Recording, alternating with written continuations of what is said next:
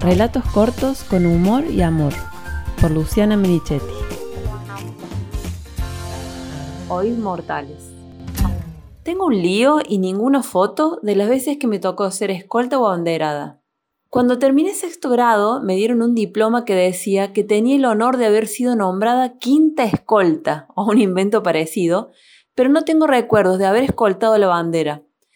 Sí me acuerdo de una vez que fui banderada porque los chicos de séptimo grado estaban de viaje de estudios y eligieron a tres posibles futuros abanderados de nuestro grado.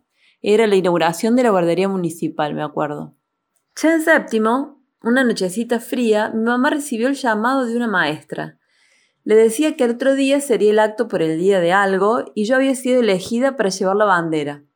Era una de esas fechas que no ligaron feriado y casi nadie sabe que se celebra o conmemora. Tal vez se había organizado último momento, por eso no habían enviado notita y avisaban esa hora. Y hasta es posible que me haya tocado a mí porque teníamos teléfono. Me puse muy contenta con la noticia, pero mi mamá no pudo disfrutarla del todo. Era muy poco tiempo para preparar la vestimenta.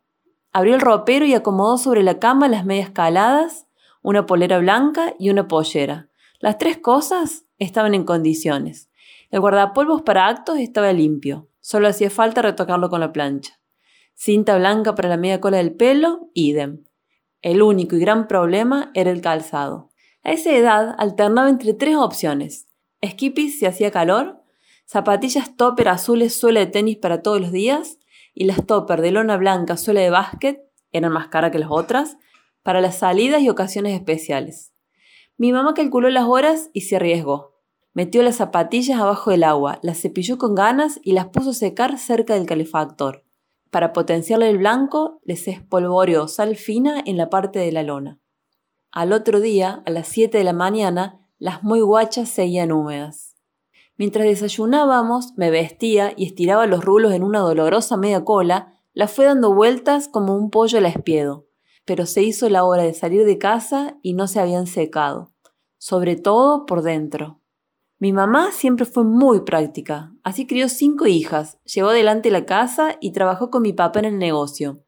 Cocinó almuerzos y cenas, preparó desayunos y meriendas, nos miró el cuaderno de lunes a viernes, todo lo que duró la primaria de cada una, salió a cobrar deudas del negocio, nos festejó todos los cumpleaños hasta los 10, lavó y limpió casi siempre sin ayuda extra, nos llevó guitarra, pintura, cerámica y patín. Todo eso con simpleza, sin perfeccionismo ni parafernalia. Cuando estuve de punta en blanco, me sentó en una silla y metió cada pie, con las medias puestas, adentro de una bolsita de nylon transparente. Me puso las zapatillas y escondió lo que sobresalía de la bolsa. Los pies me quedaron calentitos, aislados de la humedad. Orgullosa de la solución maquiveriana de mi vieja, las probé con un par de movimientos y nos fuimos a la escuela. Había pocos padres, por lo que ya expliqué del acto chico y desconocido, pero igual me sentía nerviosa.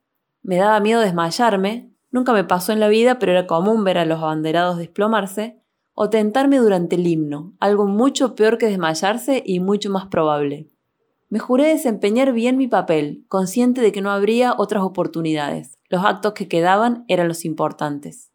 Me sequé la transpiración de las manos, mi mamá me estiró la media cola por última vez, le hice caso poniéndome derecha, la vicedirectora me acomodó la bandera y nos dio la señal de avanzar.